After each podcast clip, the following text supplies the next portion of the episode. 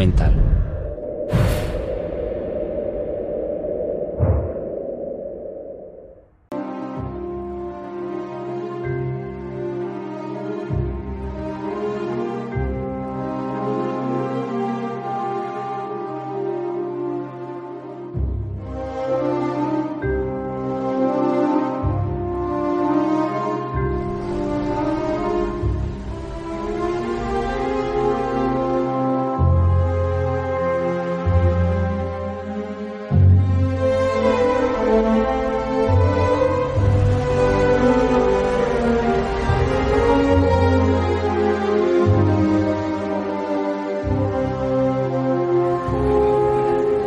Alemania a mediados de los años 30. A primera vista un país tranquilo. Aquí nació mi madre y donde transcurrió la infancia de mi padre. El dominio de Hitler se había consolidado. Los efectos de la crisis económica eran invisibles. El desempleo había desaparecido de las calles. Los enemigos del régimen habían sido silenciados, enviados al exilio, encarcelados o directamente asesinados. Los judíos eran el chivo expiatorio, expulsados de la sociedad y destinados al exterminio. Aquellos alemanes que todavía no eran aún manifiestamente partidarios de Hitler se limitaban a mantenerse en silencio y a adaptarse al nuevo régimen.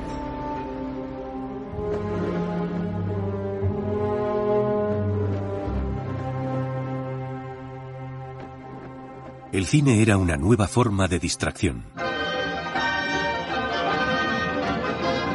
El cine nazi era una pura fantasía. Pretendía ser un segundo Hollywood, el Hollywood de Hitler.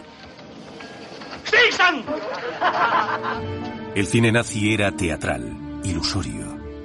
Aspiraba a ser más grande que la propia vida. Quería a toda costa ser monumental, espectacular, pura emoción para el corazón y los ojos, pero dotado de una calculada ambivalencia. Sí, ella, Ingrid Berman, también trabajó en Alemania. Apenas conocemos esas películas, pero no hay razón para mirar hacia otro lado. Casi siempre eran mejores que su propia reputación.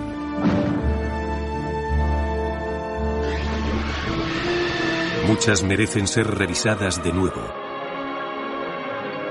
con una mirada que se concentre en los detalles, ignorando su mensaje superficial, aunque sin perderlo de vista. Algunas de estas películas descubren más de lo que sus propios creadores pretendían. Las mejores resultan un reflejo de sus creadores con aspectos que trascienden a ellas mismas. ¿De qué tratan? ¿Qué es lo que revelan? ¿Y qué ocultan?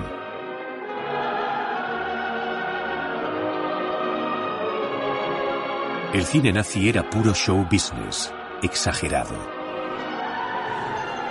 A veces tenemos incluso la impresión de que se trataba de una única grandiosa película. Todas forman parte de nuestra memoria colectiva. Todo esto vive dentro de nuestro propio subconsciente.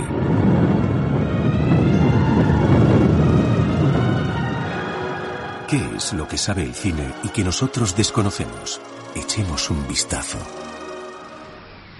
Tres días después de alcanzar el poder, el nuevo canciller, Adolf Hitler, acudía a un estreno cinematográfico en Berlín.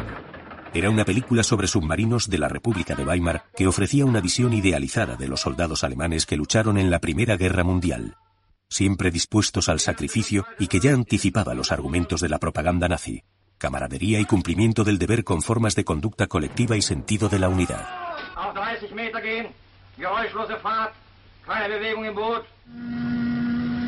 Hay que estar dispuesto al propio sacrificio en defensa de la patria. La película se inclinaba hacia una visión mítica de la muerte. Unser Leben gehört ja nicht mehr uns. Nicht mehr uns, Böhm. Wie?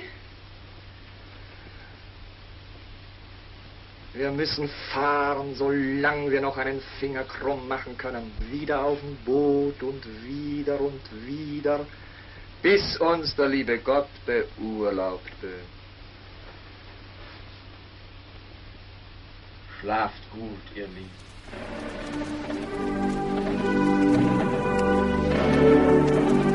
El régimen no celebraba la vida, sino el culto a la muerte. Hitler y sus seguidores siempre encontraban nuevas y espectaculares imágenes en los eventos propagandísticos. como el homenaje anual a los caídos en el Salón del Mariscal en la Plaza Real de Múnich. O las celebraciones del partido en las que mostraban grandes masas deshumanizadas. O las de la oscuridad de la noche, mágicamente iluminada por las antorchas. Y también en sus películas. Para el régimen de Hitler, el cine era el principal medio de comunicación con las masas.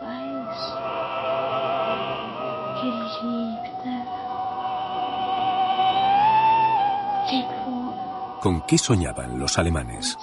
El cine nazi parecía fascinado por la muerte. Sus películas enfatizaban un deseo de muerte.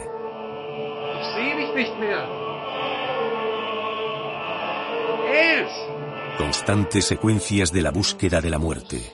Eran como si la vida fuese un mero recorrido hacia la muerte. Y fue con esta puesta en escena de la muerte como el cine se fundió con el régimen.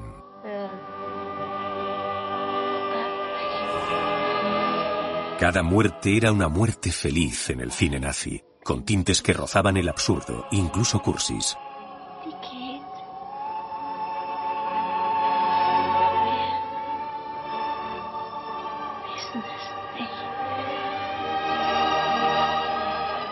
Umsonst zu sterben liebe ich nicht. Doch liebe ich zu fallen am Opferhügel fürs Vaterland. Zu bluten des Herzens Blut fürs Vaterland. Und Siegesboten kommen herab. Die Schlacht ist unser. Lebe droben, o oh Vaterland, und zähle nicht die Toten. Dir ist, Liebes, nicht einer zu viel gefallen. ¿Qué clase de nación era esa que necesitaba poetas para poder matar y morir?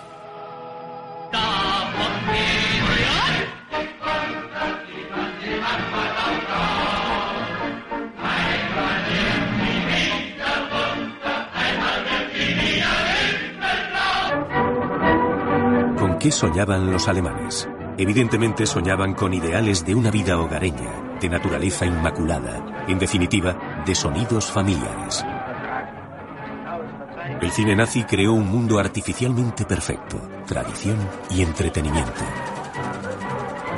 Lo más sorprendente del cine nazi era su total ausencia de ironía. En su lugar, se sustituía por una especie de alegría forzada, una alegría alemana a la que el mundo no tardaría en temer. Una época que vista en retrospectiva no resultaba muy divertida, aparecía sin embargo en las películas como un tiempo de constante jovialidad. La figura clave de la política cinematográfica del nazismo fue Joseph Goebbels, ministro de propaganda y magnate del cine alemán, el más alto cargo de las relaciones públicas de un Estado totalitario. Controlaba la radio, la prensa y todas las áreas de la actividad artística. El Tercer Reich era impensable sin la propaganda y la propaganda sin el cine. No había autores cinematográficos, solo existía un único autor en el Estado nazi, el propio Joseph Goebbels.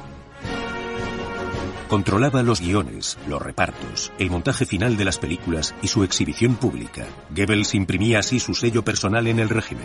En cierto modo, El Tercer Reich es una película de Goebbels, su gran obra maestra. El propio Goebbels lo reconocería. La propaganda es una forma de arte con un solo objetivo, y ese objetivo es la conquista de las masas. Seducir a la gente con una idea, de tal modo que sean tan cautivados por ella que al final la propia idea se apodere de ellos y ya no puedan extraerla de su mente.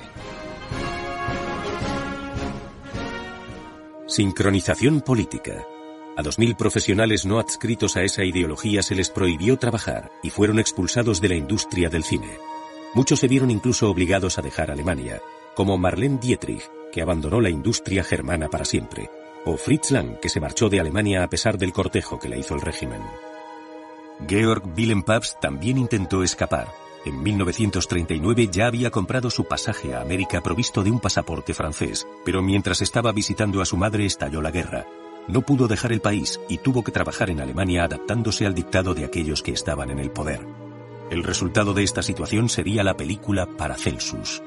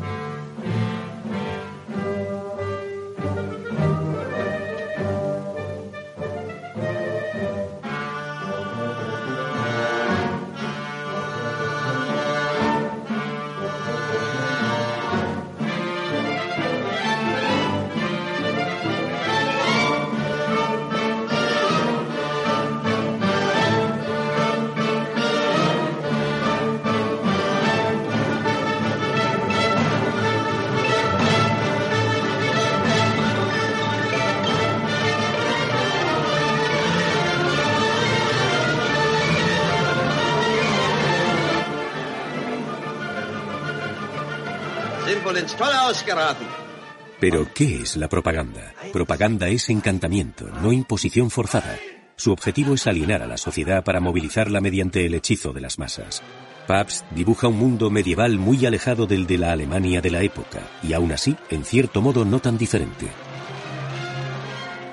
Pabst muestra la movilización total, masas unificadas en torno a su líder. La sensación de estar en un manicomio.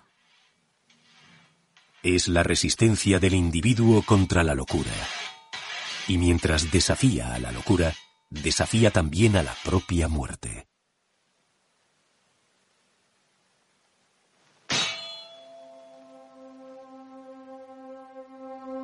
La propaganda es totalitaria, regresiva y nihilista. Extraes toda la sustancia de cualquier concepto lleno de significado y utilizas su cáscara para desarrollar un discurso con apariencia atractiva. Desde el fondo del tumulto generado por la propaganda emerge una calavera. Desde 1933, el teórico cinematográfico Siegfried Krakauer vivía en el exilio al igual que sus amigos, Adorno y Benjamin. Fue en esta etapa cuando Krakauer escribiría su gran trabajo histórico, de Caligari a Hitler, sobre el cine durante la República de Weimar. También redactaría un importante pero desconocido estudio sobre el significado de la propaganda. Según Krakauer, el cine es un sismógrafo de su época, un indicador del subconsciente cultural de una era. El cine sabe algo que nosotros desconocemos. Contiene un sentido subyacente que puede quedar expuesto. Y si es cierto, que creemos que lo es, ¿qué es entonces lo que nos revela el cine nazi sobre el Tercer Reich y sus adeptos? Y sobre todo, ¿cuál es la huella que sus mitos y referentes narrativos, sus descaradas mentiras y sus verdades ocultas han dejado en el cine alemán? ¿Qué nos dice el cine alemán que hayamos olvidado?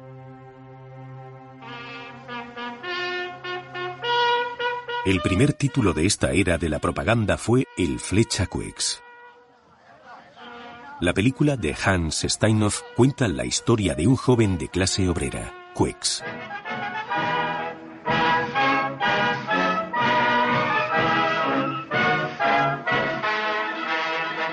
Ambientada en la República de Weimar, el caos de las imágenes y de las referencias musicales quiere representar el caos de la democracia, situada por entonces al borde de la guerra civil. La música juega un papel primordial en la narrativa.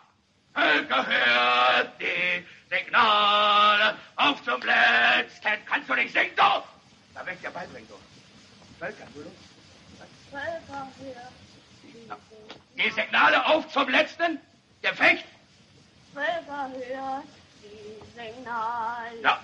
la película funciona como un estudio psicológico del fascismo, la pobreza de la clase trabajadora, la debilidad de la figura paterna y el conflicto padre-hijo, y cómo no, la obra se decanta claramente por las posiciones del hijo.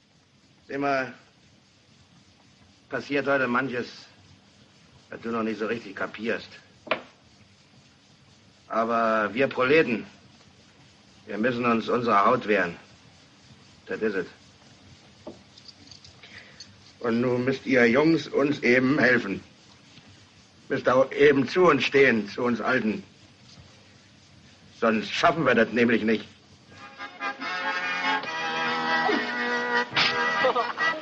Quix cuestiona la vida despreocupada y salvaje de los jóvenes comunistas y se siente atraído por la seguridad que le proporciona la nueva ideología.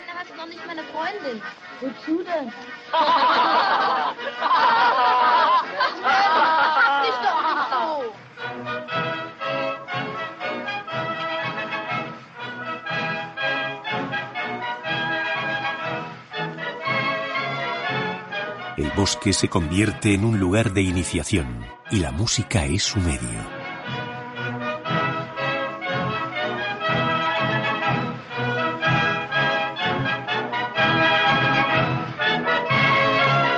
La idea de la juventud es ampliada en su sensualidad y su erotismo, aventura y secretismo. Frage. Zu deinem Vater natürlich, wo du hingehörst. Das eben ist die Frage. Wo gehört der Junge heute hin? Sieh, ich habe sehr gute Eltern gehabt. Aber wie ich 15 war, da bin ich ausgerückt. Zu tausend sind die Jungs schon ausgerückt. Das waren eben Lause-Jungs. Oh, Sie Jungen sind etwas Wunderbares. Jungs sind ein großes Geheimnis, zu allen Zeiten schon. sind zu den Pelzjägern, zu den Zigeunern sind sie geflohen. Immer hat sie eines Tages der große Zug gepackt. Wo gehört ein Junge hin?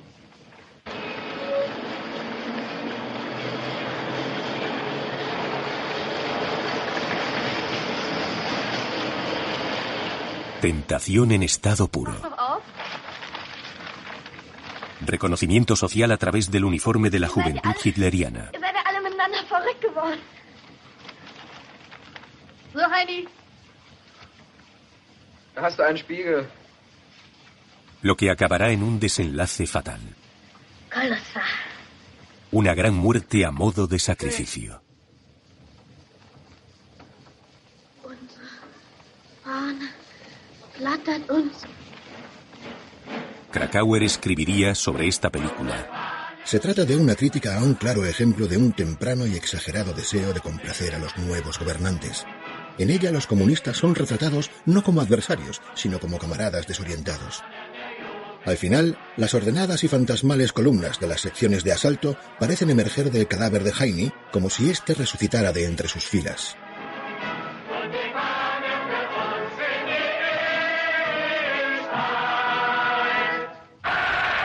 A la politización de la estética le seguiría una nueva estética de la política. Es el caso de Leni Riefenstahl. Su documental sobre el Congreso de Nuremberg fue un encargo personal de Hitler y se convirtió en el primer ejemplo del cine de propaganda. Una hábil coreografía de los asistentes, como si asistieran a un macroconcierto de rock. Hitler es la estrella de un tipo de política provista de una delirante y descomunal puesta en escena. Mostrado solo desde atrás, el efecto de su presencia se refleja en los rostros de sus seguidores. Y la directora imprime un claro toque erótico con este efecto.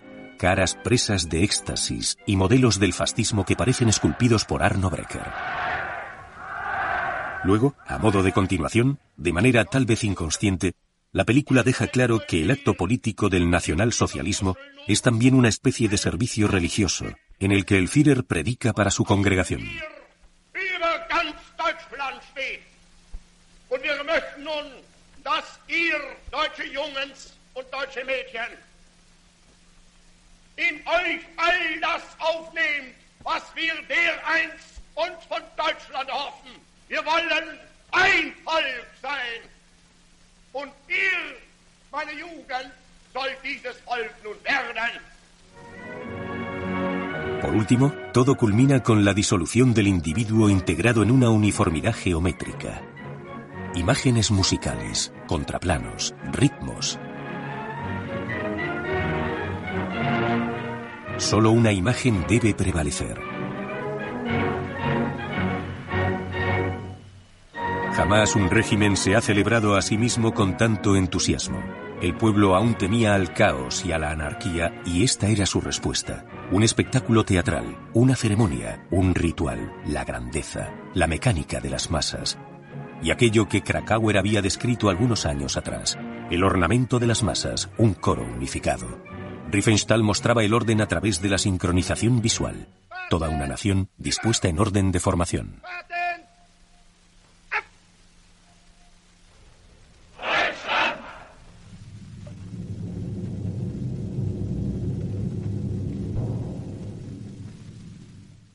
La historia se convertía en teatro. Cada detalle había sido diseñado para la conveniencia de la cámara. En el triunfo de la voluntad, la imagen deja de ser registro de la realidad para servir a la pura estética.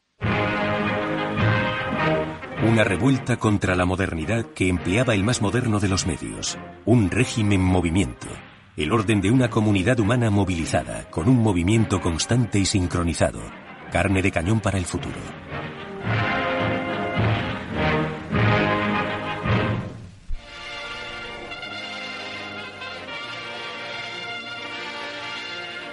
Las películas de Riefenstahl aún resultan efectivas, porque, entre otras razones, sus aspiraciones todavía están vigentes, y su contenido es un ideal romántico hacia el que muchos siguen sintiéndose atraídos. La creencia en gurús y en lo oculto. La exaltación de la comunidad que no impiden la búsqueda del liderazgo absoluto. La película realizada por Riefenstahl con motivo de las Olimpiadas promovía un ideal del cuerpo que tendría un gran impacto en la vida cotidiana. un estado entero a la búsqueda de un ideal físico.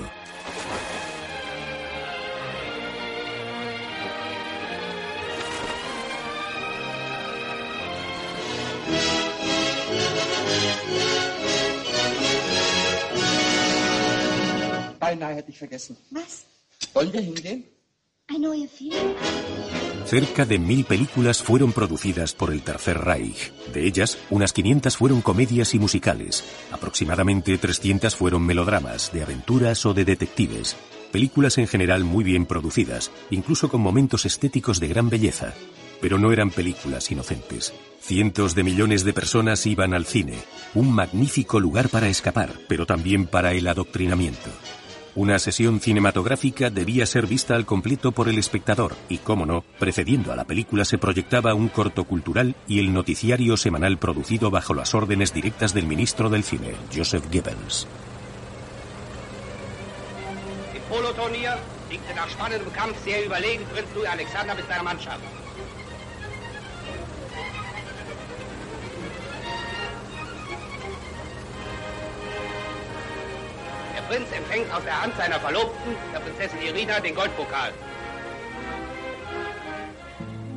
Los estudios SUFA eran los más importantes de Alemania. Sus propietarios habían ayudado a Hitler a alcanzar el poder. Fundada en 1917, la compañía se adaptó rápidamente al tono narrativo acorde a las claves del nuevo estatus político. En 1937, los estudios UFA fueron absorbidos por el Estado. Después, uno tras otro, el resto de los estudios fueron clausurados. Así, para 1942, toda la industria cinematográfica se había convertido en un monopolio de Estado bajo el nombre UFA Film. Recursos estilísticos escandalosamente audaces y novedosos, estilos visuales como el uso de fundidos cruzados, creaban una atmósfera irreal dentro de la cual todo se volvía relativo.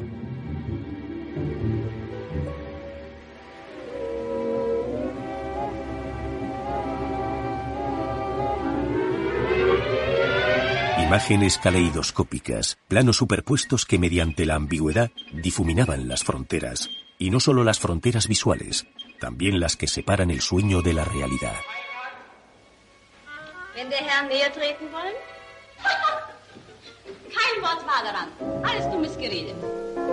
El propio régimen nazi estaba fundado sobre ilusiones, y el cine se convertiría en la verdadera fábrica de sueños.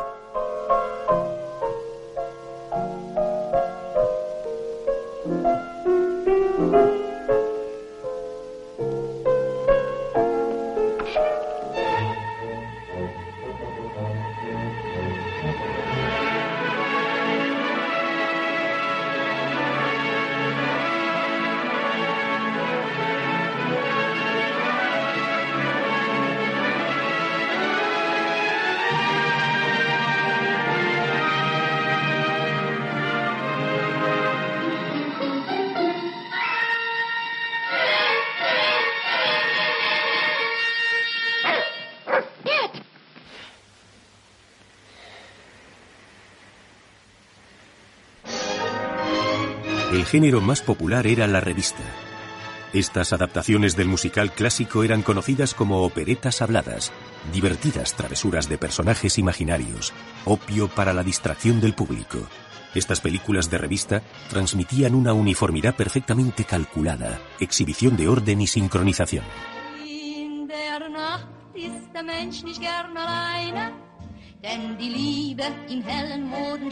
La húngara Marika Rock era extranjera, al igual que muchas de las estrellas del momento.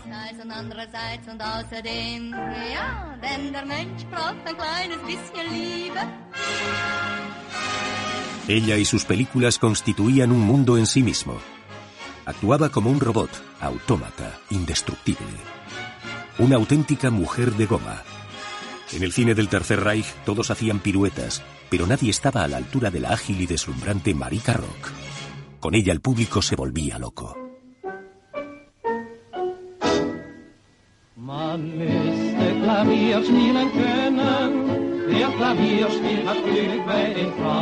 La otra gran estrella del género de la revista fue el idolatrado actor holandés Johannes Histers. Los dramas de época eran muy populares, contaban con apuestos alemanes en uniforme. Luego vendrían los melodramas, que con conflictos amorosos sin demasiada importancia en la superficie, transmitían la idea de los grandes sacrificios protagonizados casi siempre por mujeres.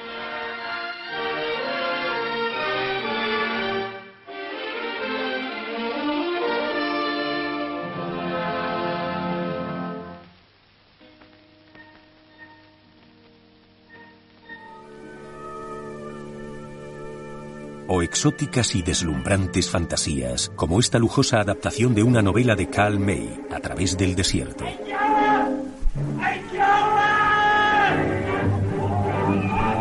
Un Lorenz de Arabia alemán que se anticipa 30 años al de David Lynn.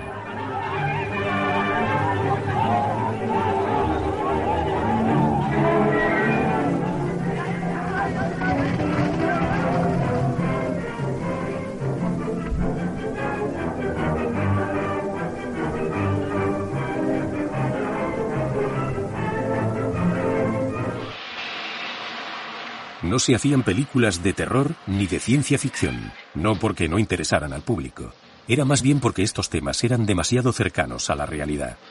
En Alemania, el cine y la realidad no encajaban bien. En un estado totalitario, la propaganda tiende a intentar anular la realidad. La única película de ciencia ficción rodada durante el Tercer Reich fue Oro, una pobre imitación de Metrópolis, que desprendía una atmósfera con tintes morbosos. Brigitte Helm, estrella de Metrópolis, interpretaba en esta versión el papel principal e incluso hablaba. Unternehmen Sie hier nichts gegen meinen Vater. Ich sage es nicht seinetwegen.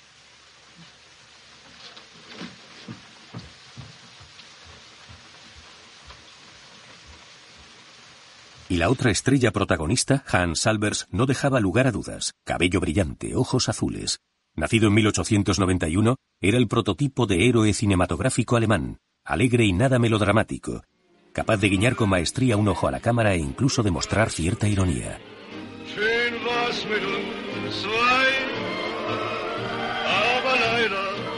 Un tipo genial, aunque no exento de cierta tristeza, un pícaro, una figura que, aunque muy alemán, no era un nazi convencido.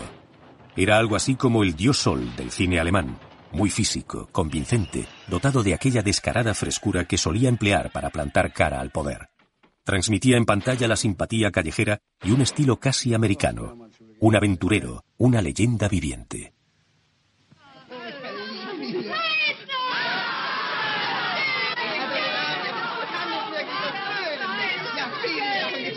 El Hollywood de Hitler no creaba cine de autor, sino de grandes estrellas. Ese era el éxito de esa fábrica de sueños. Estrellas que en la mayoría de los casos no eran alemanas, extranjeros que trajeron consigo glamour, aire internacional y un cierto toque de exotismo. Se parecía a Hollywood. Los actores en el Tercer Reich estaban entre los trabajadores mejor pagados. Sus sueldos eran tan altos podían llegar a cantidades de cinco cifras por película. Pero estaba claro lo que se les exigía a cambio.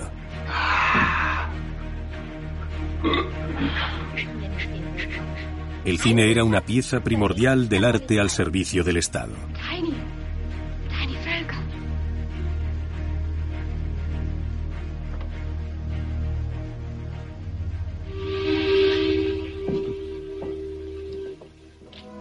Pero resultaba difícil reemplazar a las estrellas que se habían marchado al exilio. Goebbels buscaba una nueva Greta Garbo, y así fue como aparecieron las actrices suecas. Cristina Siderbaum, Sara Leanda, y cómo no, Ingrid Bergman. Con 23 años, Bergman hizo una única película para el Tercer Reich, El Pacto de las Cuatro. Una de las películas más interesantes de este período con imágenes de un Berlín provisto de un estilo sobrio y modernista.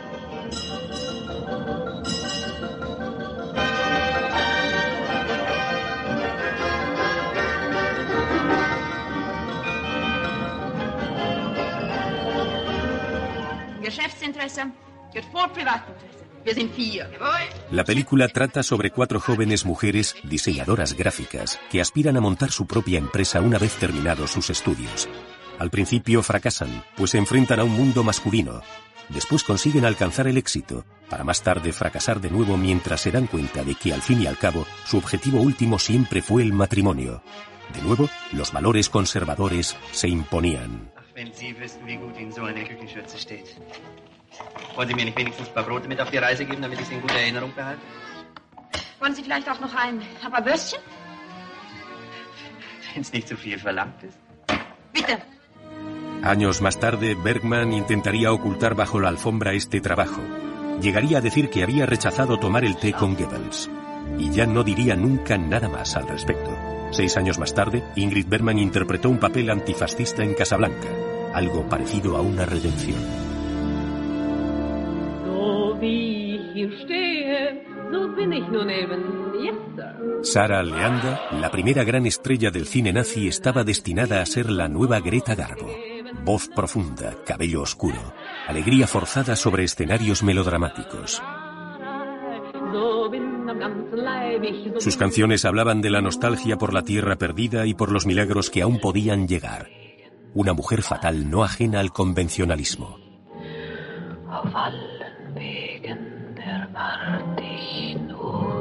Imitaciones de la vida que funcionaban como drogas, drogas que penetraban lentamente en el subconsciente del público, inundándolo de su dulce magia.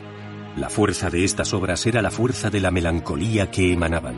Surgían del talento de Detlef Sierck, quien tras pasar unos años relativamente tranquilos escribiendo para el cine nazi, terminaría exiliándose a Hollywood para poder continuar rodando sus melodramas.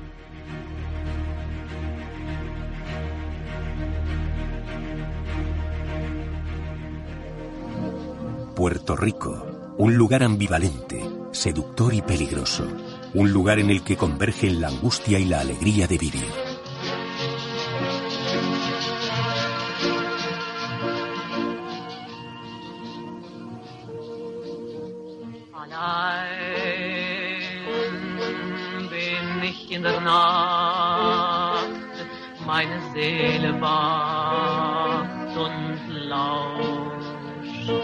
Un sueño febril de deseo y lujuria, habitado por personajes neuróticos. Leanda da vida a una esposa infeliz, atrapada en una jaula de oro que es su propio hogar.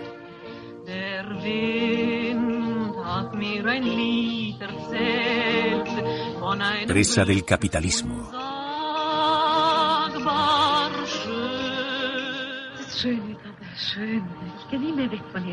Das gehe nie mehr heißt nie? Niemals.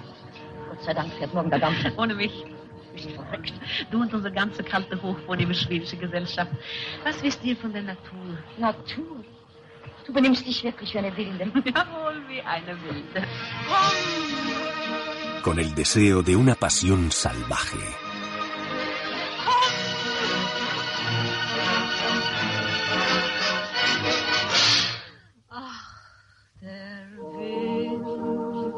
Hat mir ein Lied erzählt von einem Herzen, das mir fehlt. Der Wind Una película un tanto enloquecida sobre una mujer a la búsqueda permanente de aquello que no tiene. Weißt du, vor zehn Jahren bin ich im letzten Augenblick umgekehrt, als der Dampfer schon ablegen wollte. Damals erschien mir die Insel als das Paradies. Dann, später, habe ich geglaubt, es wäre die Hölle. Und jetzt? Jetzt. Ich bereue es nicht. Bereuen ist immer eine Torheit. En La Habanera nos narra su viaje con el tirano, a pesar de odiarle profundamente. Quiere librarse de él, pero tan pronto como éste se ha marchado, desea su retorno. El lenguaje cinematográfico de Sierck nunca se aleja de lo opio. La película fue filmada en Tenerife en plena Guerra Civil Española. La figura más elegante e indómita del cine alemán fue Ferdinand Marian. En todos sus personajes se advierte un oscuro deseo por alcanzar la muerte. Carismático, sufridor, confuso, demoníaco, sensible y seductor.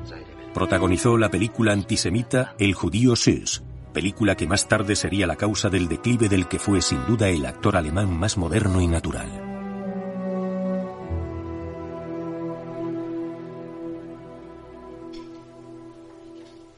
sind Sie für ein Mensch? Der Kern ist gut. Müsste bloß freigelegt werden. Die Panik schwebt über uns, meine Herren. Wissen Sie, was das heißt? Panik unter zwei Millionen Menschen? Pánico y razones de Estado, censura de los medios, policía secreta. Una dama desaparece en plena ciudad de París. Su hija sufre un horrendo sueño que se convierte en pesadilla cuando la búsqueda de su madre resulta inútil al chocar con un muro de silencio.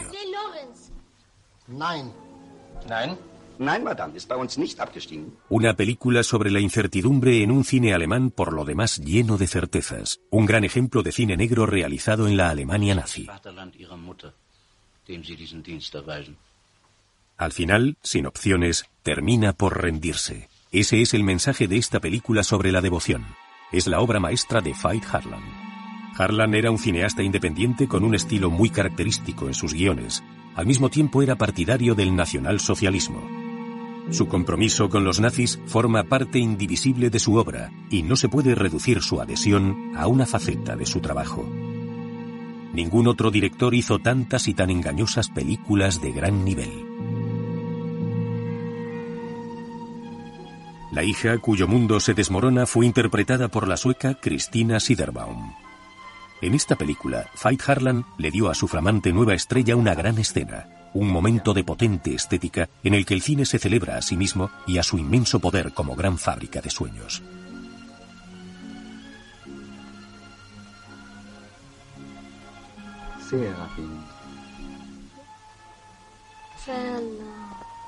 Un año más tarde, Harlan se divorciaría para poder casarse con Siderbaum. En el resto de películas que hizo durante el período del Tercer Reich, ella interpretaría siempre el papel principal. Siderbaum ofrecía la mezcla perfecta de inocencia, pureza y sensiblería que también se adaptaba al ideal germánico de la época. Era la encarnación perfecta de la perversión nacional socialista. Una rubia nórdica que en las películas de su marido siempre estaba predestinada al autosacrificio. De hecho, Siderbaum llegaría a ser conocida como el cadáver andante del Reich, porque representaba esa fantasía nazi tan masculina que era el culto a la muerte.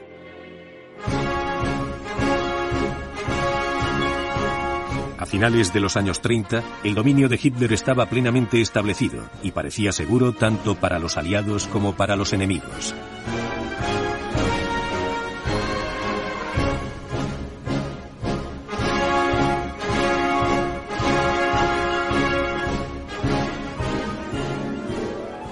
Heinz Riemann, el hombre corriente del cine nacional-socialista, transmitía la ilusión de que las cosas no iban tan mal. Sus personajes eran peculiares, infantiles, adultos que se comportan como niños o que desean volver a ser niños otra vez.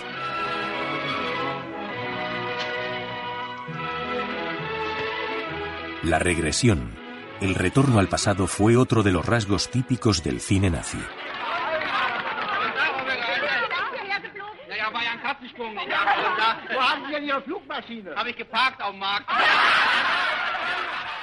La efectividad de la propaganda demuestra una de las principales características de las masas contemporáneas. Estas no creen en nada visible, ni siquiera en la realidad de sus propias experiencias. No confían en sus ojos ni en sus oídos, tan solo en su imaginación. Lo que convence a las masas no son los hechos, ni tan siquiera los inventados, tan solo la consistencia de la ilusión.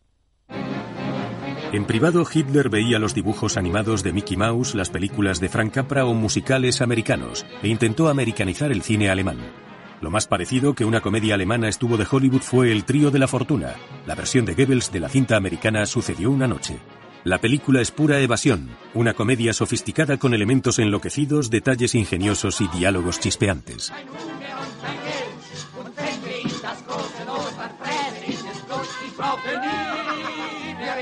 Sería el último gran éxito de Lillian Harvey y Billy Fritz, el tándem mágico de las primeras películas sonoras de la República de Weimar.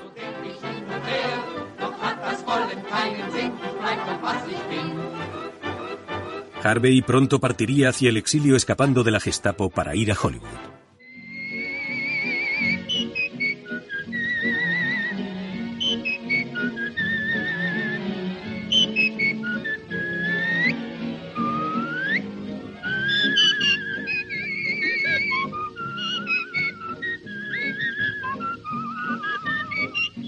El swing, tan de moda en los Estados Unidos, estaba prohibido en Alemania. Y Marlene Dietrich estaba en el exilio. Sin embargo, había películas como esta. Adornadas con alegre música americana y con referencias a la propia Marlene Dietrich, que supuso un intento de mezclar la comedia de enredo con algo diferente. La melancolía de Koina con los mensajes subyacentes de Lubitsch. Oder um bei unseren volkstümlicheren Vergleichen zu bleiben, spät erst fällt der Groschen.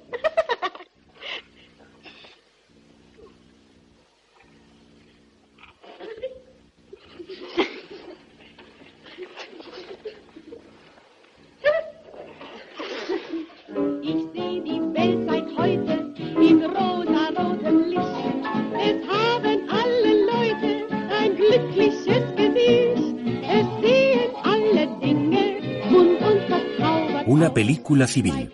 Ni rastro de hombres en formación ni de disciplina militar. Vemos a hombres sometidos y a mujeres seguras de sí mismas, que son sus iguales en la lucha de géneros.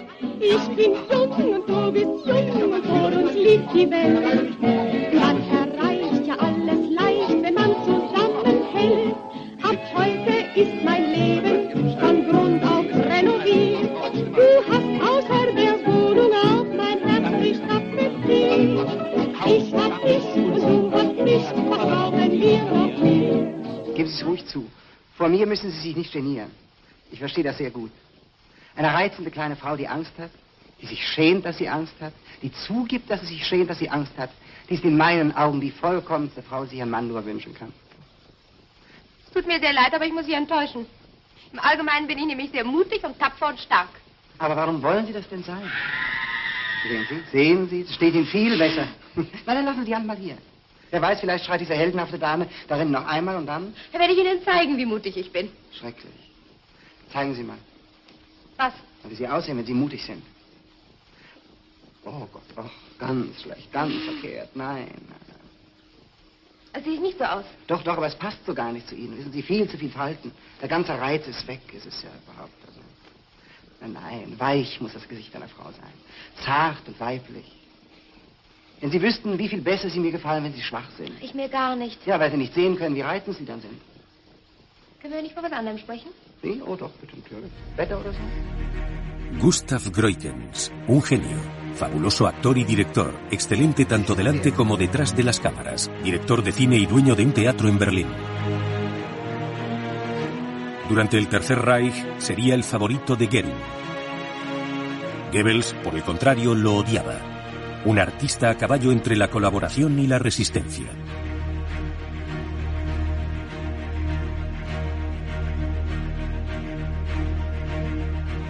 Inspiró al novelista Klaus Mann para crear el personaje principal de Mephisto.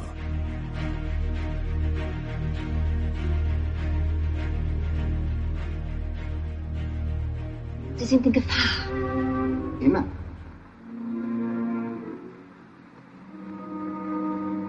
Liebst du sie nicht auch? Die Gefahr. Groikens logró lo imposible. Sus contemporáneos le describen como alguien con las agallas para atravesar los límites en ambas direcciones.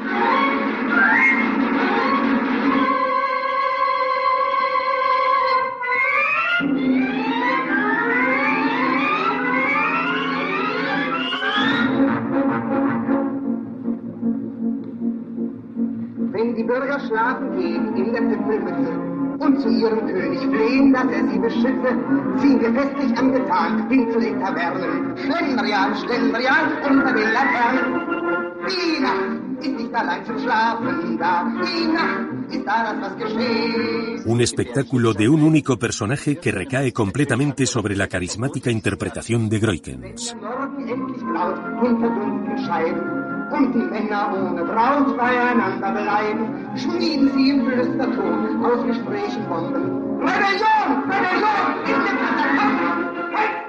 La letra de las canciones resulta llamativa.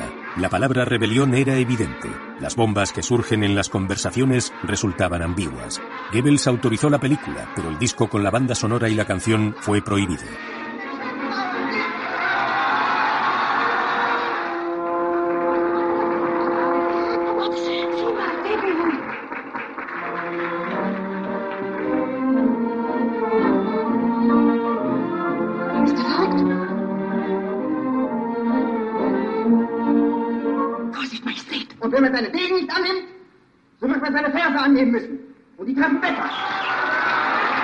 En la película se arroja al aire una lluvia de octavillas, como harían más tarde los hermanos Hans y Sophie Scholl en Múnich, lo que les llevaría a ser detenidos y decapitados en 1943.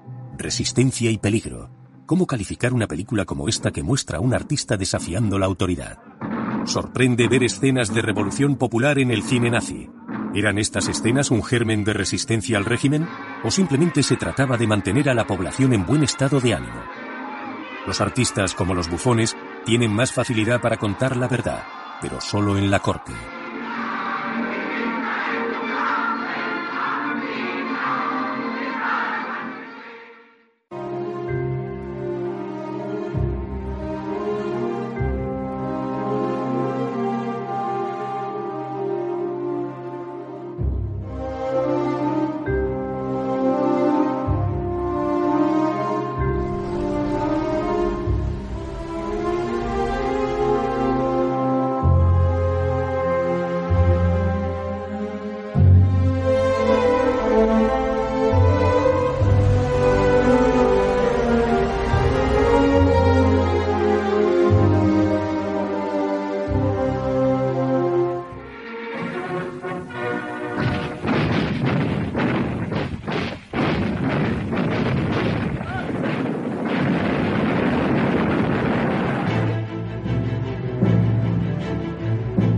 Inicio de la guerra, el cine aumentó su contenido propagandístico así como su afán por entretener.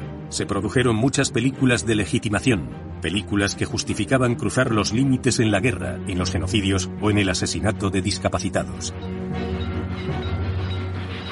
Lo que el cine nazi demandaba era la aparición de grandes hombres que encarnaran la masculinidad alemana. Veit Harlan sentó las nuevas bases con Da Harscher, una revisión de la obra de Hauptmann acorde a las líneas marcadas por el Ministerio de Propaganda e inspirada en la familia Krupp. El capitalista como líder. Wir sind dazu da, für die Volksgemeinschaft zu arbeiten. Dieser mein Wille ist das oberste Gesetz für mein Werk. Dem sich alles andere zu fügen, ohne Widerspruch. El vestuario y los decorados sumergían al espectador en la alegría del regreso a una época emocionante, capaz de liberarle del presente, la estrategia del olvido de la que nadie podía escapar. En cualquier caso, todo estaba muy alejado de la verdad histórica. Todas estas películas sobre grandes hombres alemanes eran en sí más grandes que la propia vida.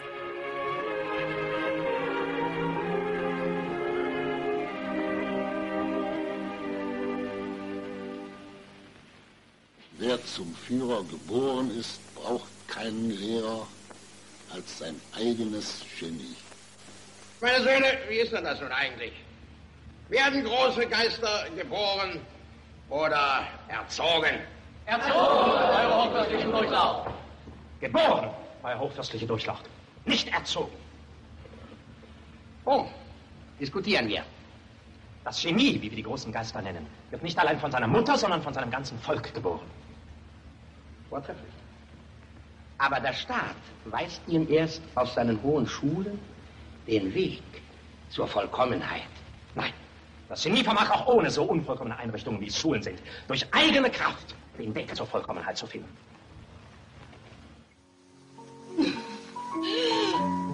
El genio puede adoptar múltiples formas. Puede aparecer como un animal, como un superhombre, como un bárbaro. El genio no puede equivocarse, incluso aun cuando sus acciones sean inmorales. Dirigida por Wolfgang Liefmeiner, Ichlaga An elimina los límites de los dilemas morales, adopta la eutanasia de enfermos terminales para justificar el asesinato de enfermos mentales o de personas disminuidas, incluidos niños.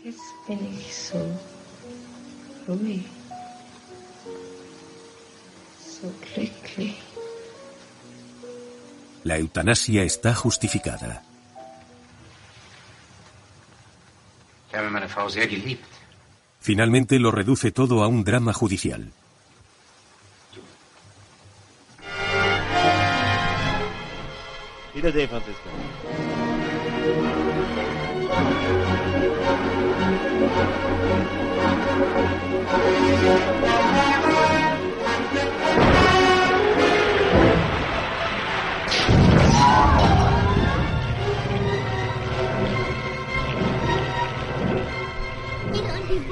Wiedersehen, Franziska. gesagt, wir hätten gar keinen richtigen Vater. Wie findest du das? Ist doch nicht wahr. Durante la guerra, el cine incrementó su orientación hacia el público femenino. Jugaba con las fantasías y las pesadillas de las mujeres. Adiós Francis, dirigida por Helmut Koina, fue la primera de las muchas películas de temas cotidianos en las que un hombre abandona el hogar, mientras una mujer fiel y abnegada le espera en casa.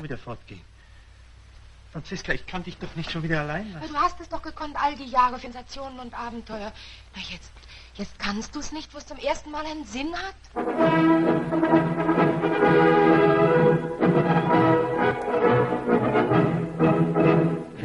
Bewundernd steht die Welt vor dem gewaltigen Sieg im Westen. In 39 Tagen wurde Frankreich zerschlagen. Deutschland weiß, dass dieser Sieg nur durch die geniale Führung der tapfersten Soldaten und durch eine hervorragende Organisation errungen worden ist. Ein Blick auf den Eiffelturm. Links vom Führer Professor Speer.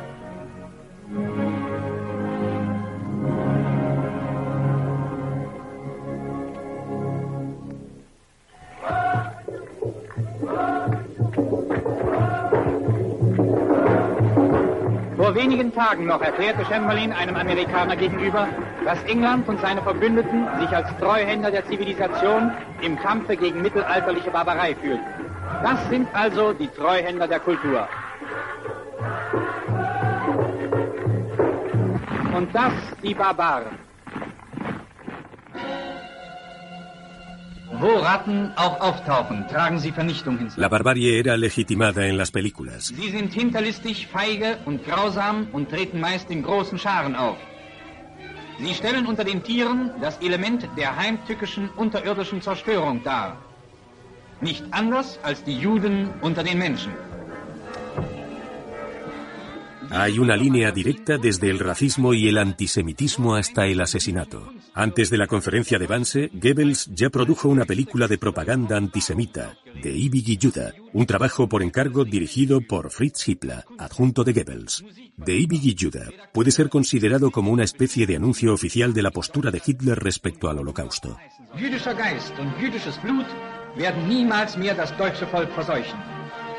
Der Führung Adolf Hitlers hat Deutschland das Kampfpanier gegen den ewigen Juden erhoben. Europa kann nicht Ruhe kommen, bevor die jüdische Frage ausgeräumt ist. Wenn es dem internationalen Finanzjudentum in und außerhalb Europas gelingen sollte, die Völker noch einmal in einen Weltkrieg zu stürzen, dann wird das Ergebnis nicht der Sieg des Judentums sein, sondern die Vernichtung der jüdischen Rasse in Europa.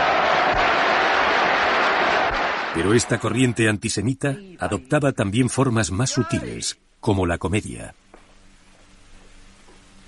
Nu, du bist schon aufgezäumt? Was heißt aufgezäumt? Sind wir denn hier in einem Zirkus? Das werden wir sehen, wie die Story hat begonnen. Nu? Von vorne siehst du neppig aus wie Katharina die Große.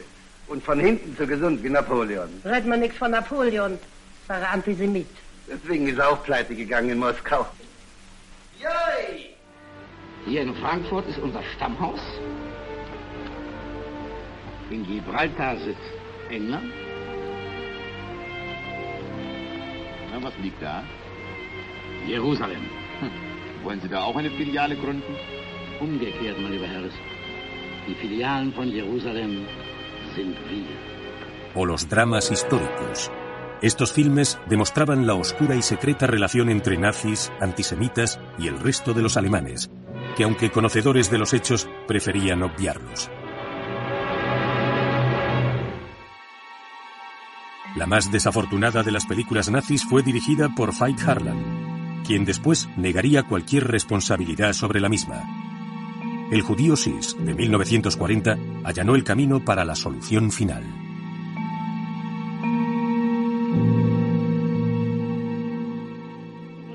La película muestra a los judíos bajo dos estereotipos. Unos sucios y ridículos y otros, los judíos asimilados, atractivos, poderosos, superficialmente adaptados, urbanos, ambivalentes y peligrosos.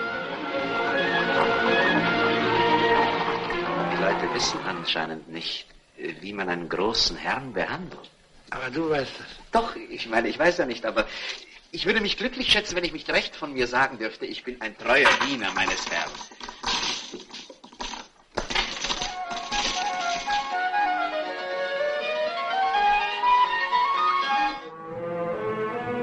Una y otra vez los límites son sobrepasados. Judíos, vestidos con harapos como refugiados, hacen su entrada a través de las puertas de la ciudad.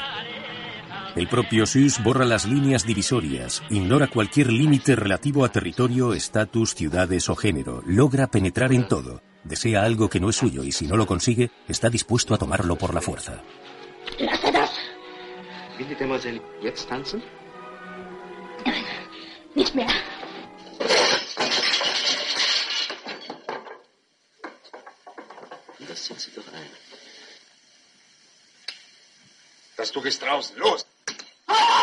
Dann nimm's doch weg, mein Kind.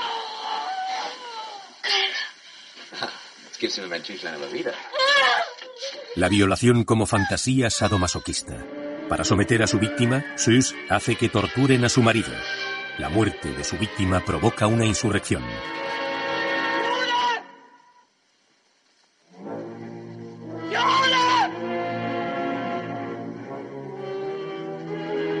El mal finalmente es despojado de su máscara. Er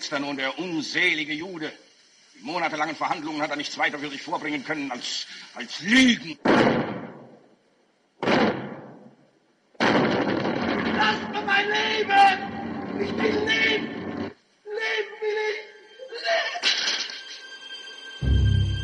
La película fue proyectada en más de 15 países europeos y por expreso mandato de Himmler fue exhibida ante todas las unidades de las SS durante el invierno de 1940. Era un llamamiento al asesinato a través del cine. Cientos de cartas de amor fueron enviadas a Marian, la actriz, por sus admiradoras femeninas.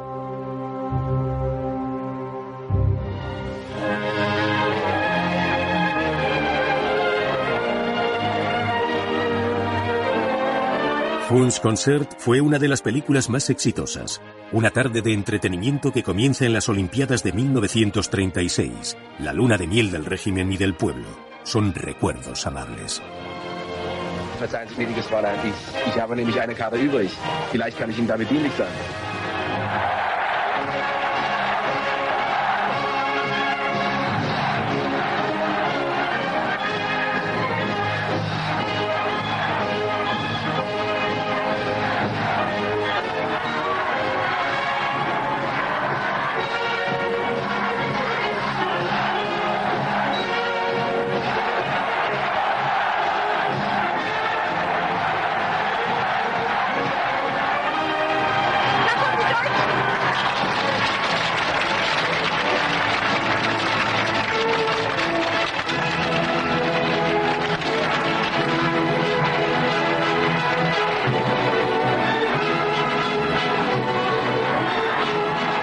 Pura propaganda. Una historia de amor y guerra que mezcla personajes de ficción e imágenes de los noticieros, fundiéndose unos con otros con absoluta perfección. Morgen früh schon. Du brauchst keine Angst zu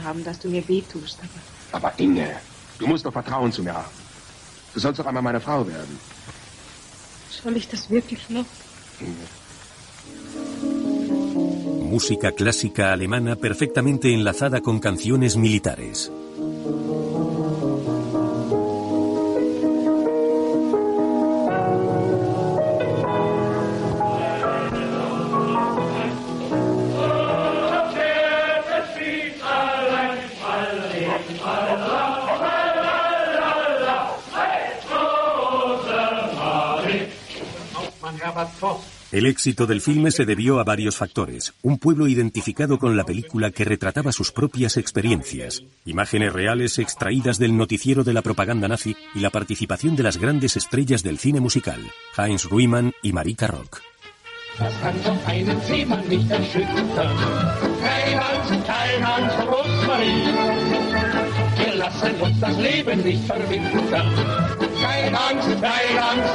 Das kann doch einen Seemann nicht erschüttern. Kein Angst, kein Angst, Rosmarie. Wir lassen uns das Leben nicht verwintern. Kein Angst, kein Angst, Rosmarie. Und wenn die ganze Erde weht und die Welt sich aus den Armen legt, das kann doch einen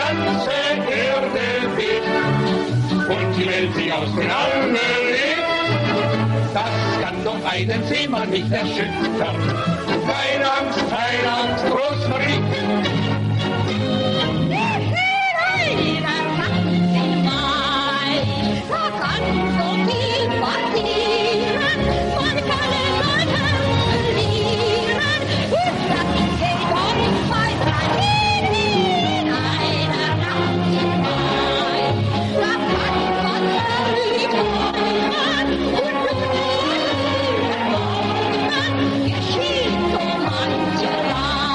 Por último, la presencia de todos los cuerpos militares alemanes que aparecen al final de la cinta.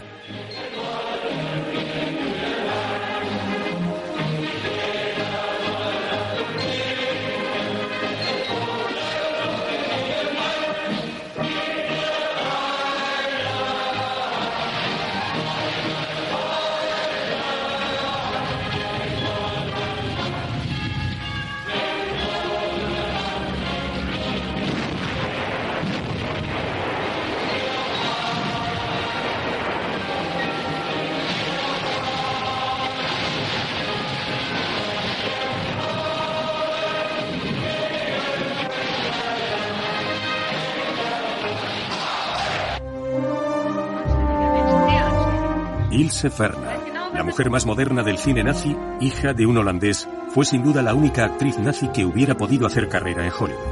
De hecho, en 1938, su padre rechazó una oferta contractual con la Metro Goldwyn Mayer. La actriz era esbelta, ágil, tenía carisma. No era la típica chica alemana. Incluso podría haber triunfado en películas francesas. Ferna ocultaba muy bien su fortaleza, manteniendo en secreto sus propias contradicciones. Debido a su nacionalidad holandesa tenía que presentarse ante la policía todas las semanas.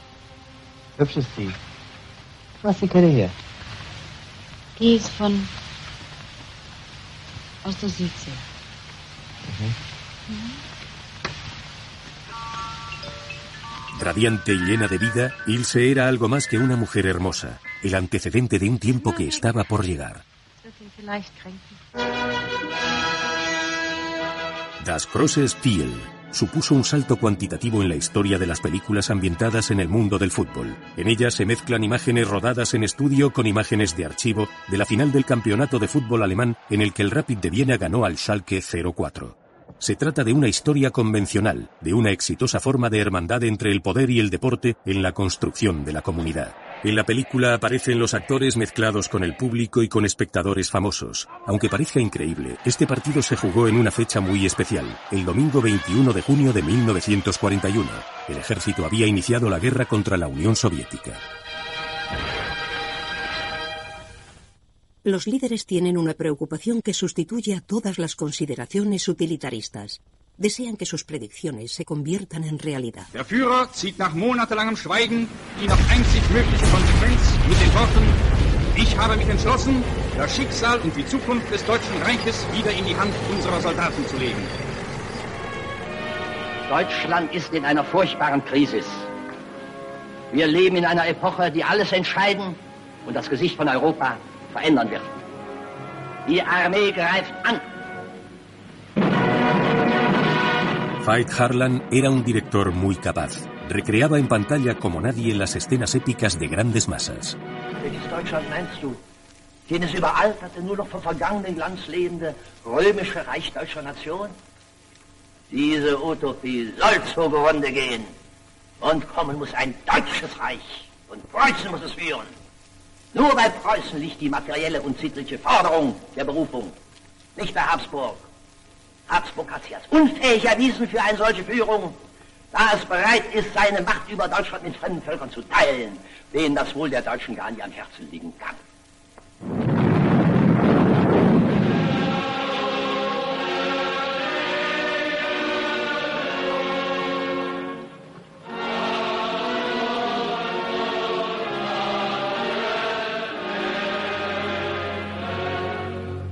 Las similitudes entre el emperador Federico, retratado por Otto Gebühr en el cine, y la imagen popular de Hitler no pueden ser ignoradas.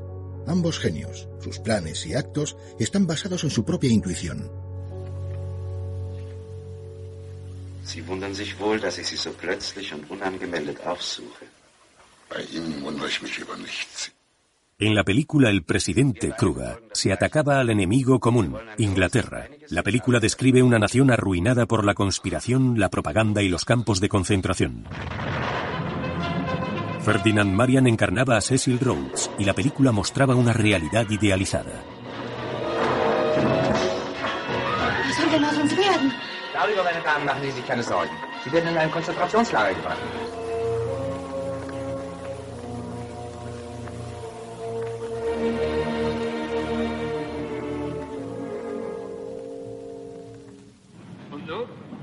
Irgendwo ausschlafen, denke ich.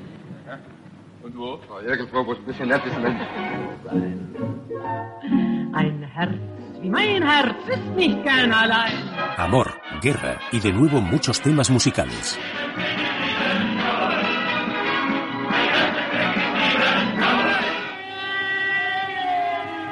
Una película hecha para levantar la moral, que convertía un ataque aéreo en un encuentro romántico.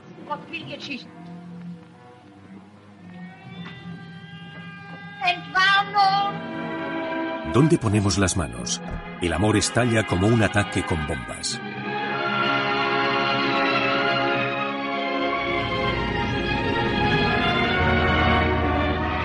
Krieg mit den Sowjets. Deswegen musste wohl der Herr Hauptmann gleich wieder weg. Se suponía que las mujeres debían permanecer en la retaguardia, mientras los hombres luchaban.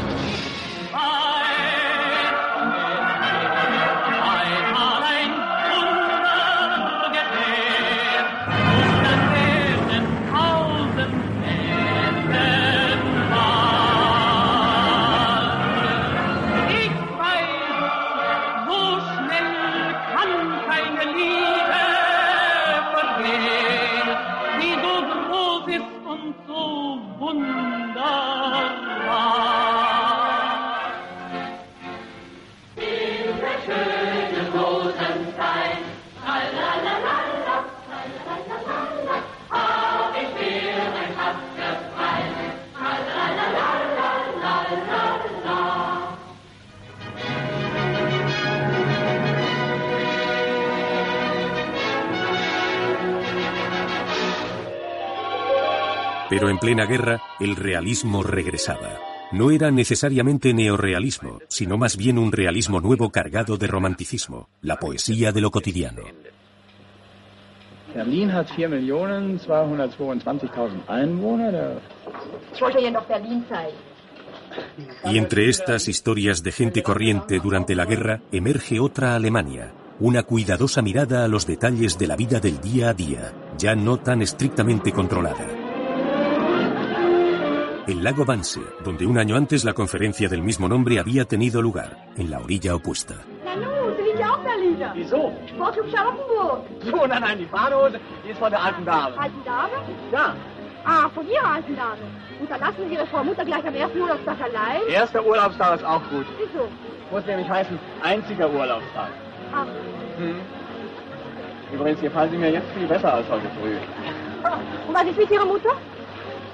Ich habe ja gar keine Mutter. Ich habe überhaupt niemanden. Ich habe nicht mal Verwandte. So? Ich auch nicht. Los cuerpos se hicieron más visibles, pero parecían tan inhibidos, tan rígidos y tan inseguros que podemos sentir su timidez y comprobar que incluso ellos mismos no saben qué hacer con sus propios cuerpos.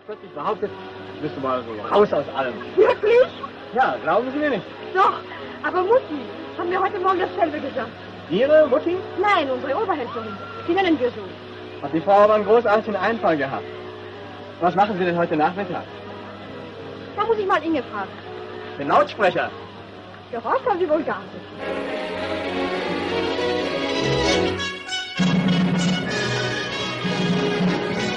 Si alguna vez hubo una película que podemos calificar de feminista en la Alemania nazi fue esta. Fue rodada en 1942, mientras el sexto ejército se desangraba en Stalingrado y poco antes de que Hans y Sophie Scholl fueran decapitados.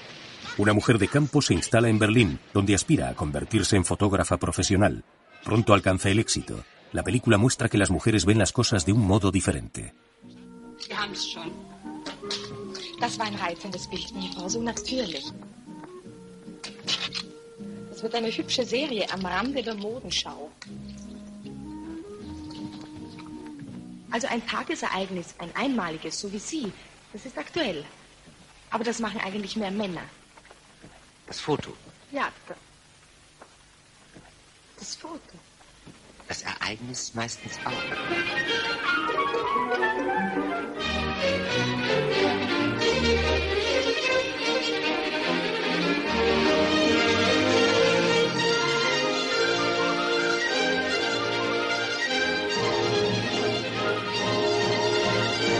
Descubrimos a una mujer que no busca marido, que no desea tener niños ni una vida familiar, que es capaz de ser amiga de un hombre sin que su relación sea romántica. Tanto como era posible en el marco del cine nazi, esta película defiende la privacidad, la autodeterminación y el hedonismo de la felicidad del aquí y ahora.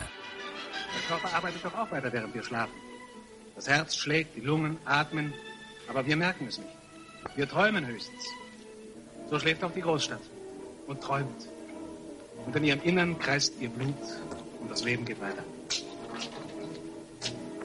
La película es también un homenaje a la ciudad y una película que nos muestra la vida real de los trabajadores.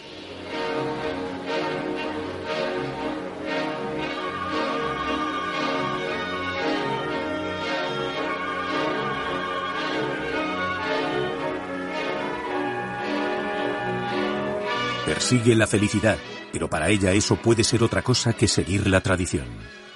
Und bist du. Bist du glücklich, Rolf? Glücklich, Renate. Wer ist denn glücklich? En sus primeros 80 minutos no podemos ver un solo hombre uniformado en Grostad Melody, pero de repente todo cambia.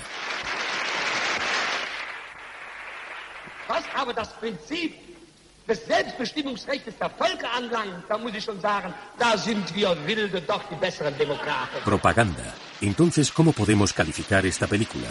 La guerra y los primeros bombardeos no dejan huellas visibles. Son las mentiras del régimen y de sus cómplices y de la población que no quiere renunciar a la esperanza de un final feliz. Grostad Melody retrata la vida civil, celebra la felicidad personal y ofrece un espejo en el que mirar la realidad. Pero la ciudad que aparece en la pantalla y la vida en la que ella transcurre hace tiempo que han dejado de existir.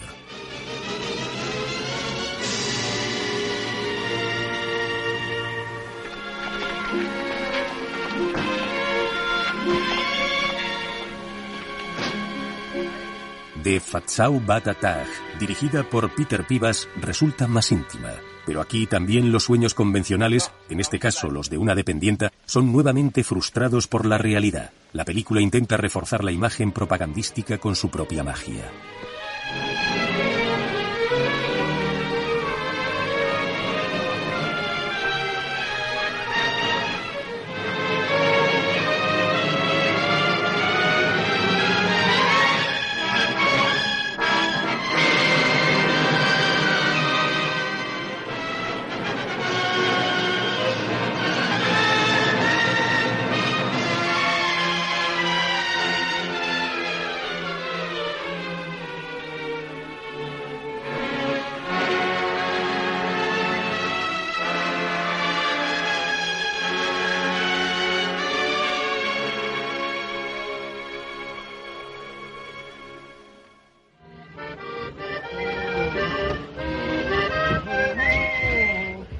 Ninguna película podía desertar de las normas impuestas, pero Unta den Bricken de Helmut Koina supo mantener las distancias.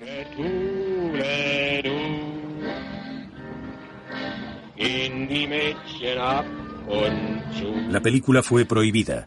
Resultaba demasiado íntima, demasiado civil, demasiado humana. Es la historia de dos amigos enamorados de la misma mujer, un triángulo amoroso al que no ha afectado la guerra. Freund. Wir sind gleich da. Ja. Komme. Wonach riecht's denn hier?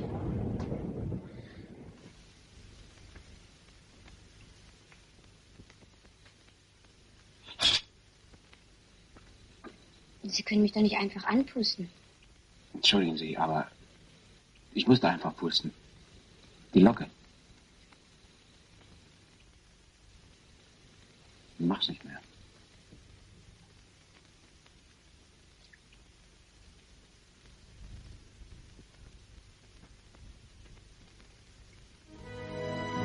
Nacido en 1908, Helmut Koina fue uno de los mejores directores alemanes. Se podría decir que fue un neorrealista alemán. Su carrera se inició al igual que la de Rossellini y Antonioni en Italia, bajo la sombra del fascismo. Koina no era un disidente declarado, pero sí un antifascista en su alma y en su actitud.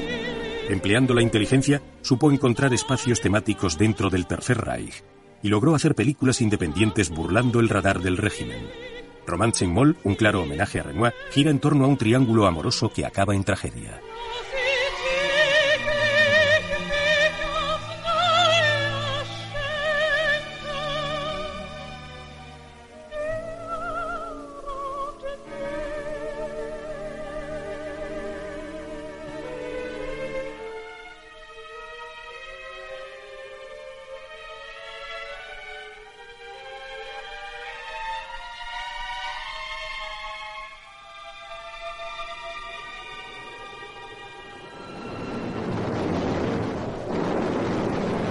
Stalingrado, 80.000 hombres eran capturados y cientos de miles morían.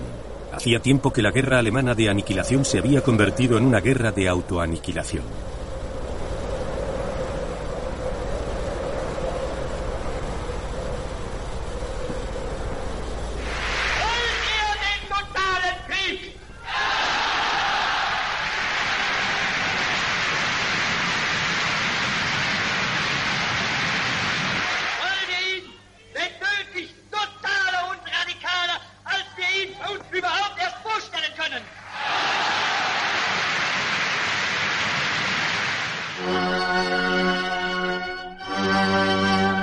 La primera cinta sonora sobre el Titanic, el barco de los sueños se hundía, pero en esta versión nazi no era a causa de un iceberg, sino por culpa de los malvados capitalistas ingleses y judíos.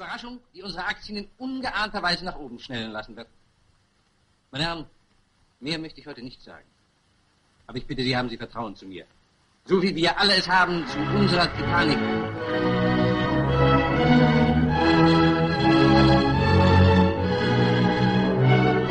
Película mostraba el glamour del imperio británico, al que despreciaba aunque envidiaba.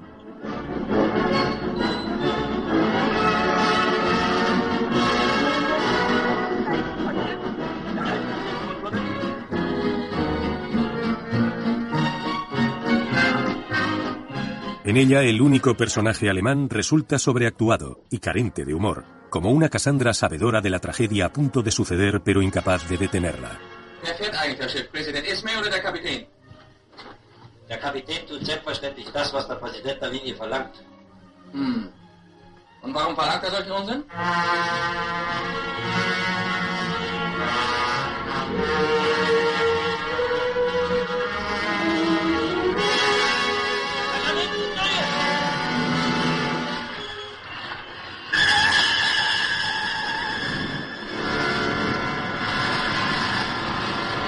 Casi podemos sentir que estamos a punto de presenciar la caída, el desastre. La película no celebraba la tecnología o el progreso, que son parte del fascismo. Es una película destinada al público femenino. En ella se puede interpretar que las mujeres sienten de manera instintiva que el ilimitado deseo masculino de poder y de riqueza puede ser la causa del naufragio de un barco y de un Estado. Titanic era un retrato alegórico de lo que estaba sucediendo en Alemania. Después de los sucesos de Stalingrado, aquello era más de lo que Goebbels podía tolerar. Titanic fue prohibida en Alemania. Los alemanes solo pudieron verla en los países ocupados.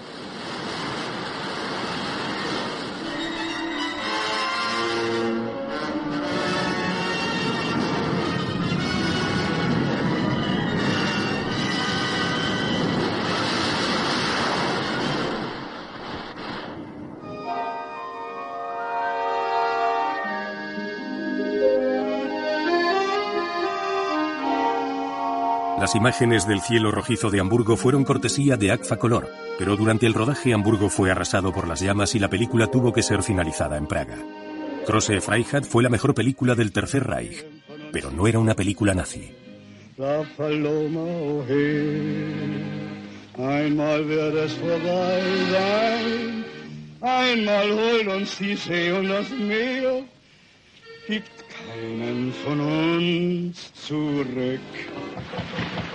Esto terminará algún día. Si alguien entendió realmente esta frase, sin duda fue Goebbels. Rodada en un color magnífico, la película contraviene todos los valores nazis. En un mundo de marginados fuera de la ley, de borrachos y de vidas disolutas, Koina se enfrenta una vez más a un triángulo amoroso mostrando todo cuanto se oculta tras las exageraciones de los nazis, especialmente la alegría.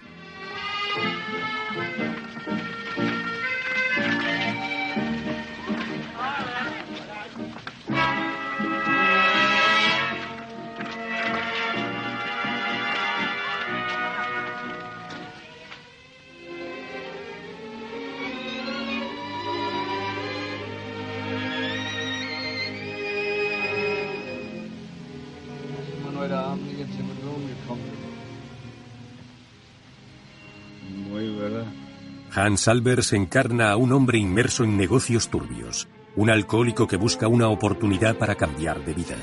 El punto culminante de la película es una secuencia onírica que se convierte en pesadilla.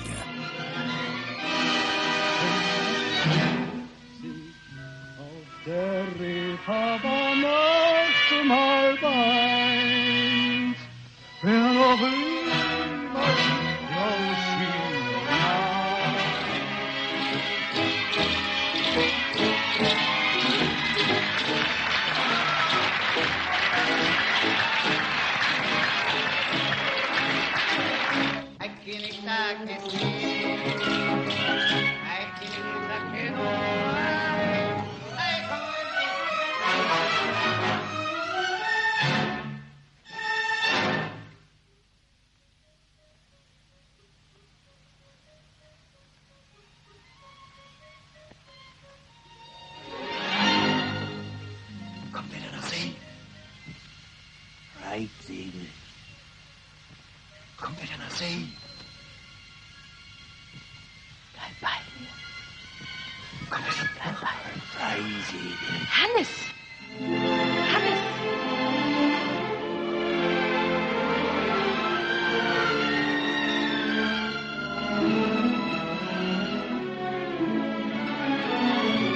Su amada, a la que solo puede intuir, no tarda en desvanecerse.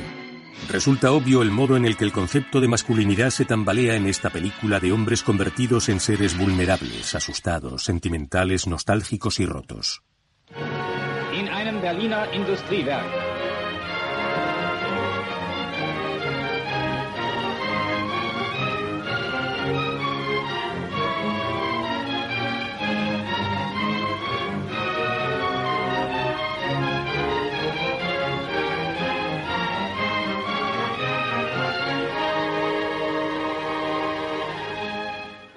Grosse Freiheit muestra el camino hacia el apocalipsis. El cine alemán escapa de la realidad para dirigirse hacia un universo de fantasía, como el del barón Munchausen, en el que el exceso de sus imágenes va más allá de un maravilloso espectáculo.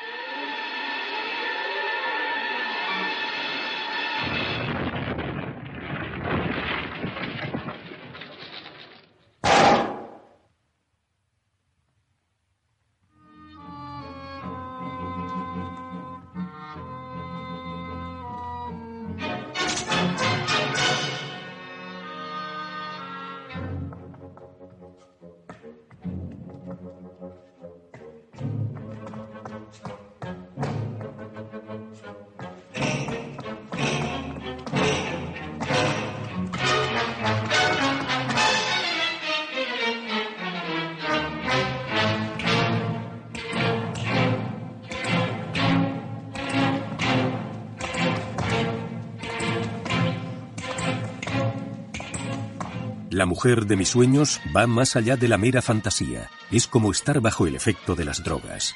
La añoranza por un mundo nuevo, distinto, debía ser enorme en 1944. Es algo más que un maravilloso espectáculo. Es la culminación final del cine nazi. Pero hay algo en la trama cercano a la histeria. Una película para los días finales.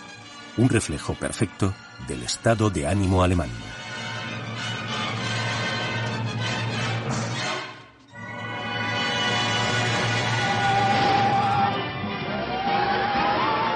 Un baile de máscaras es un lugar idóneo para el exceso y la extravagancia.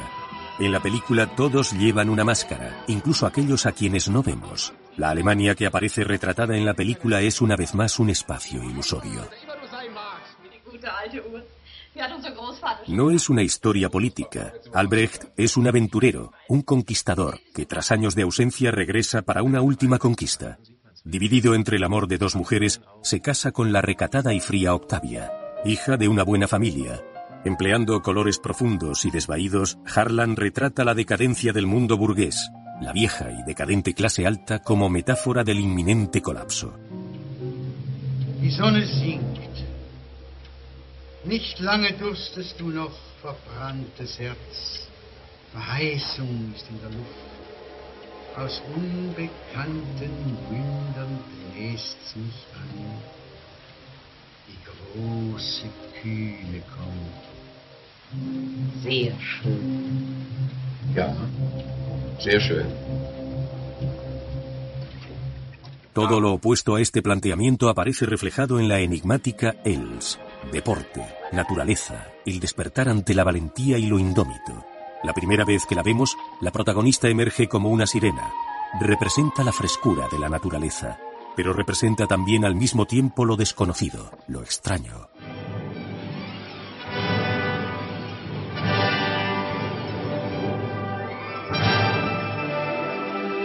Großartig haben Sie das gemacht, Ace. Ach, hier so aus dem Stand ins Zentrum zu treffen, ist ja keine Kunst, Fräulein Proben. Vom Pferd aus, im Galopp, das ist schon was anderes. Para el hombre, resulta una mujer fascinante, pero pronto descubrimos que está gravemente enferma. Mantiene oculta su enfermedad terminal tras sus demostraciones de fuerza en el deporte y en la naturaleza.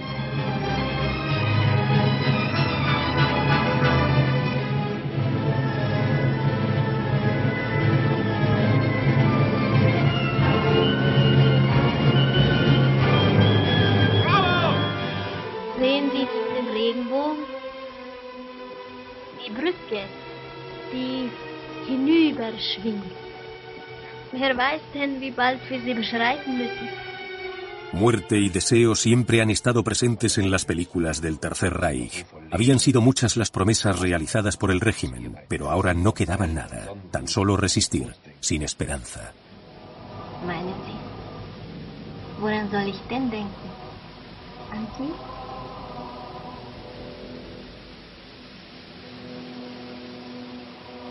So sterben.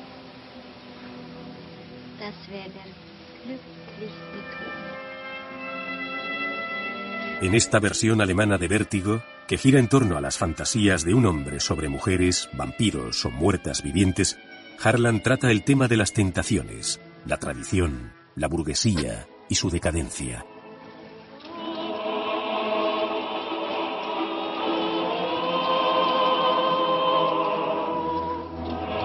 Para poder amar a una mujer sana, antes una mujer enferma debe morir. Parece ser el mensaje final.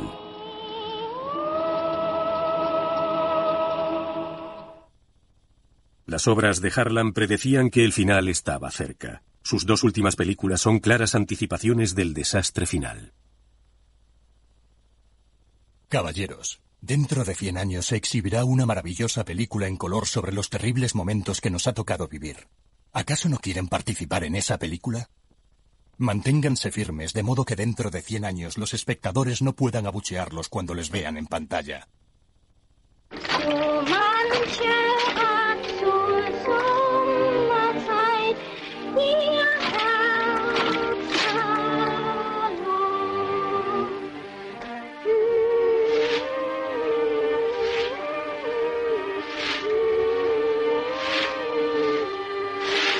El círculo se cierra, de Morgenroth a Kolber, la película más cara jamás rodada en Alemania, con 6.000 caballos, 10.000 trajes de época y alrededor de 100.000 soldados de la Wehrmacht actuando como extras.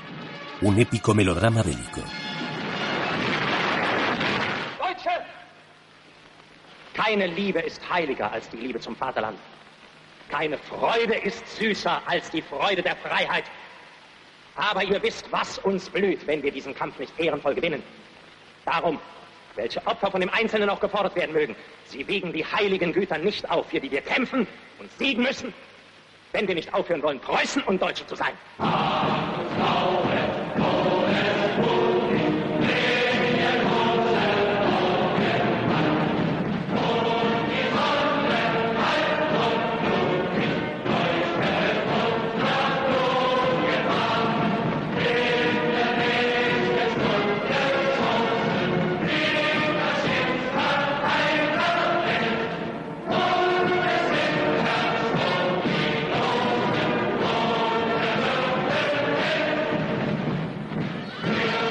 Kolber no consiguió aumentar la moral.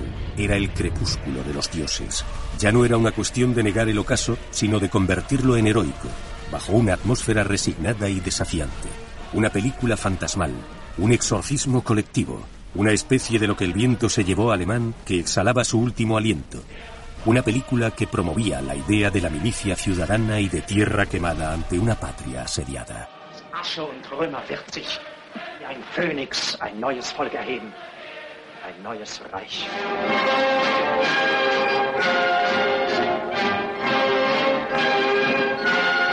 Por última vez, Harlan emplea a fondo el valor ornamental de las masas y las fantasías que emanan del poder absoluto. Y así es como el cine vuelve a entrar en contacto con la realidad.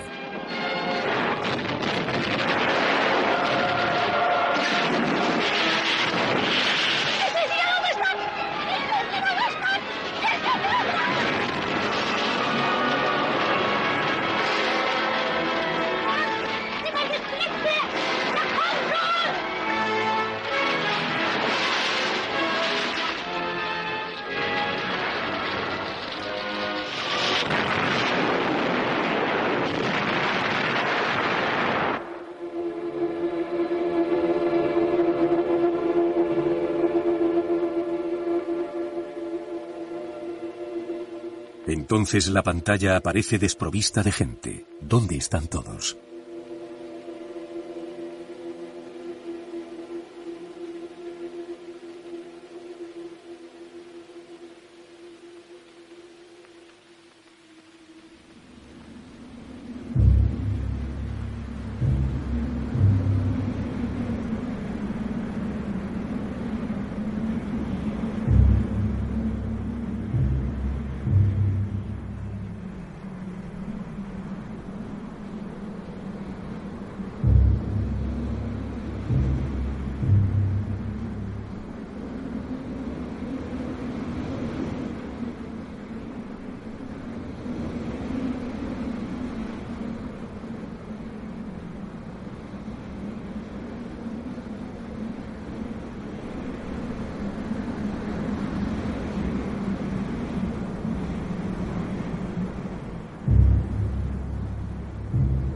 ¿Cuáles de estas películas han visto?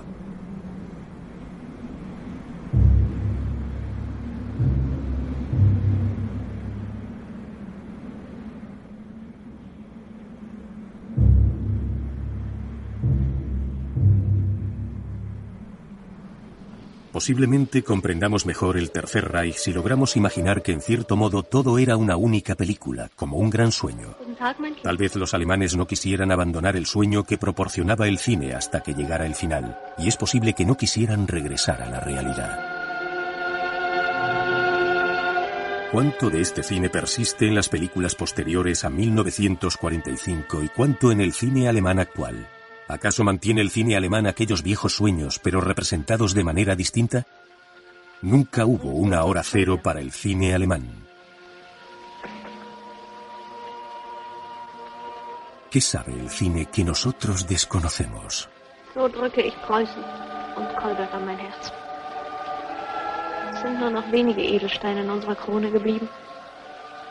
Kolberg ist einer davon.